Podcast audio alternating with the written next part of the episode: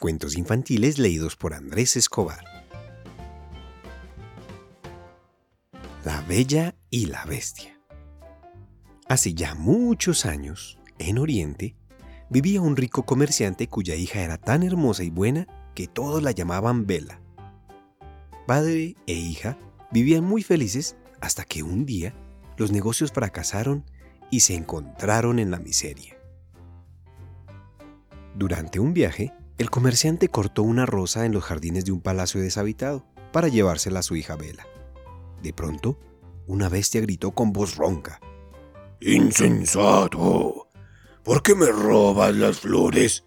Morirás al instante. Perdón, señor, se disculpó el comerciante muerto de miedo. Me llamo Bestia, gritó el monstruo.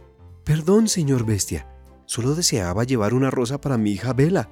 Perdóname la vida, no volveré a hacerlo. Solo podrás salvarte si ella quiere morir en tu lugar, dijo el monstruo colérico.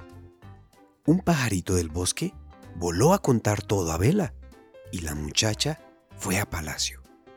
Cuando Bestia vio aparecer a Vela, se quedó sorprendido y en vez de hacerla pedazos, la trató con delicadeza y bondad.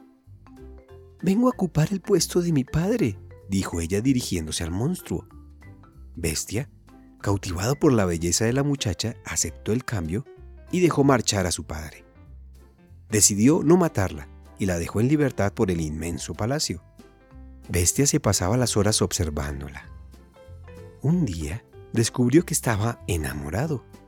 Cortó las más bonitas rosas de su jardín, se acercó a Vela y le preguntó con su cara llena de rubor. Vela, querida, te amo. ¿Quieres ser mi esposa? Vela no dijo nada. Aterrorizada y llena de náuseas, le volvió la espalda. El pobre se fue con las lágrimas en los ojos.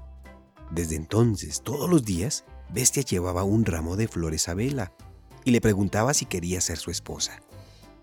Vela, emocionada ante la insistencia de Bestia, una tarde dijo, Bestia, me parece que yo también te quiero, a pesar de que eres tan feo.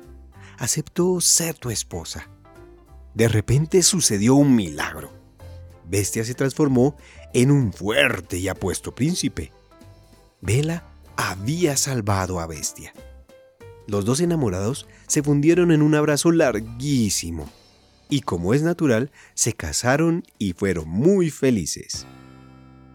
Y colorín colorado, este cuento se ha acabado. ¿Quieres seguir escuchándonos? Encuéntranos en tu reproductor de podcast favorito. En iVoox tenemos más de 110 cuentos para que tú te deleites. Si tienes un cuento que quisieras que leyéramos, puedes indicárnoslo para leerlo próximamente. Puedes seguir en nuestras redes sociales en Instagram, YouTube y Facebook. Solo debes digitar Cuentos infantiles por Andrés Escobar.